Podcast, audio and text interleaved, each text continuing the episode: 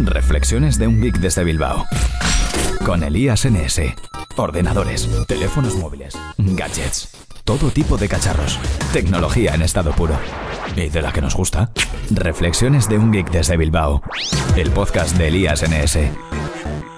La semana pasada grabé un episodio sobre Telegram y se me olvidó editarlo y publicarlo.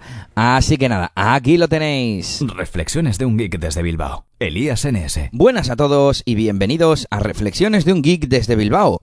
Soy Elías Gómez, Elías NS en Twitter y en la mayoría de redes sociales.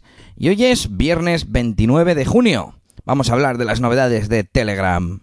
Ayer me llegaba una nueva actualización de Telegram. No recuerdo si la vi primero en el móvil o en el ordenador. Y traía unas cuantas novedades que vamos a comentar. Reflexiones de un geek desde Bilbao. Elías NS. Ayer me llegaba un aviso de que la aplicación Telegram para Android se había actualizado. Lo leí un poco por encima y me gustaron bastante las novedades. Y ahora he visto el post oficial y he dicho, bueno, vamos a, vamos a grabar de estas novedades porque me parecen interesantes. Siempre que, veo este tipo de actualizaciones pienso en, en que está mil veces por delante de WhatsApp. Pero bueno, vamos con ello. Mm, La primera mejora, bueno, es eh, la nueva versión 4.8.10 para Android y la versión 4.8.3 para iOS. Yo me voy a centrar en la de Android que tiene alguna cosilla más además, así que vamos con ello. Ahora, cuando estamos editando un mensaje, porque sí, en Telegram podemos editar un mensaje y en WhatsApp no, podemos sustituir una imagen que hayamos mandado por error. En el post oficial sale como que dice, esta es mi cena de ayer y manda una foto de un perro, ¿no? En plan, eh, se ha equivocado, no se ha comido al perro y manda un, lo edita y manda un plato de, verdura. Eh, también podemos añadir leyendas a las fotos si no lo habíamos hecho todavía. Siguiente novedad, una que a mí me gusta por el tema de, del audio y del podcasting y demás. Bueno, ahora han puesto una opción de escuchar los mensajes de voz al doble de velocidad. Lo he probado y me resulta un poco rápido. Yo sé que hay gente que escucha muy rápido los podcasts. Yo escucho a 1.25 en Pocketcast, así que creo que como mínimo tendrían que poner eh, 1 1.5 o incluso 1.25 o 1.2 de velocidad eh, para que se escuche mm, decentemente. Yo creo que no sería capaz, bueno, igual lo pruebo, pero yo creo que no sería capaz de escuchar notas de voz a, a- a doble de velocidad, vamos, a 2x. Y también funciona con mensajes de vídeo. Me imagino que se refieren a los mensajes redondos. Sí, eso es. Los mensajes estos redondos que se pueden grabar desde, desde bueno, donde está el mismo botón de, de voz que se puede intercambiar entre voz y un vídeo pequeñito que, que me gusta mucho esa funcionalidad también. Más funciones, eh, marcar como leído o como no leído. Ahora, desde la lista de conversaciones, podremos marcar fácilmente. No sé si se podía antes, porque la animación que sale aquí eh, es del iPhone y hacen deslizando hacia los lados. Y yo lo he probado y a mí no me funciona de esa forma. Sin embargo, si dejo el dedo pulsado, sí que me dice marcar como no leído. Y si le marcas, te sale la burbujita de mensajes nuevos, pero sin número, porque claro, es artificial y realmente no sabe cuántos mensajes. No es que no sepa, es que realmente lo tienes leído, es simplemente el aviso de que. Bueno, de que tienes que entrar a verlo, de que está como pendiente, ¿no? La verdad es que a mí me gustaría que esto se integrase más con, con aplicaciones de tareas, eh, como Todoist, por ejemplo, pero bueno. ¿Estás sintonizando? Bueno, bajándote un MP3, ¿no?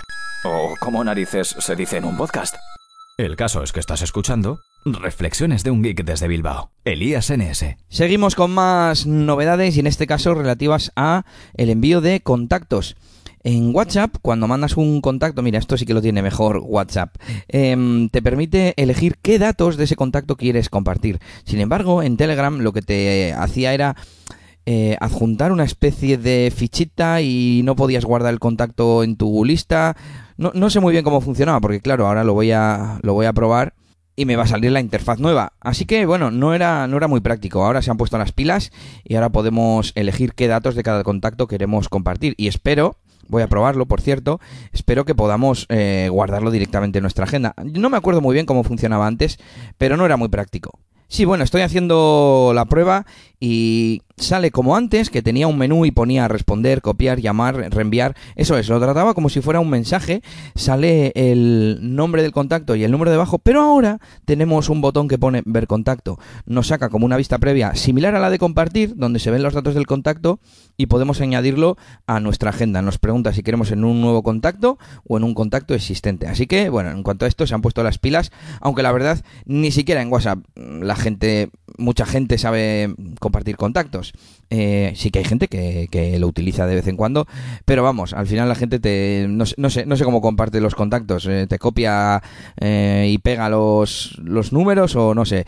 Mm, bueno, que sepáis que tanto en Telegram como en WhatsApp puedes darle a adjuntar y te permite adjuntar un contacto y elegir qué datos quieres compartir. Bueno, y novedades, digamos, menores. Una es que cuando haces una búsqueda y entras en una conversación, si le das eh, hacia atrás para volver, te lleva a la búsqueda. Antes no lo hacía.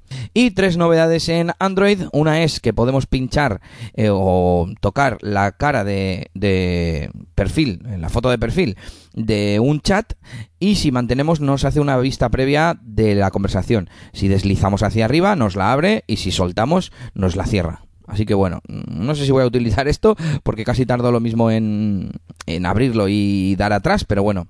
También ahora podremos crear enlaces en los textos. Desde hace un tiempo Telegram permite dar formato, seleccionar una palabra y aparece un menú, el de copiar, cortar, etcétera.